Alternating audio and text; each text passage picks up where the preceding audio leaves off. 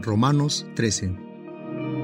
Sométase toda persona a las autoridades superiores, porque no hay autoridad sino de parte de Dios, y las que hay por Dios han sido establecidas. De modo que quien se opone a la autoridad, a lo establecido por Dios resiste, y los que resisten acarrean condenación para sí mismos. Porque los magistrados no están para infundir temor al que hace el bien, sino al malo. ¿Quieres pues no temer a la autoridad?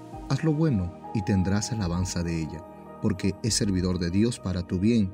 Pero si haces lo malo, teme, porque no en vano lleva la espada, pues es servidor de Dios, vengador para castigar al que hace lo malo. Por lo cual es necesario estarle sujetos, no solamente por razón del castigo, sino también por causa de la conciencia.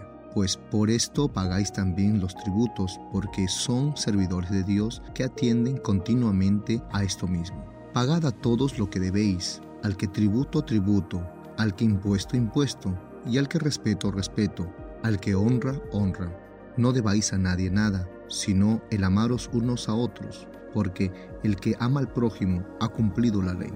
Porque no adulterarás, no matarás, no hurtarás, no dirás falso testimonio, no codiciarás, y cualquier otro mandamiento en esta sentencia se resume, amarás a tu prójimo como a ti mismo.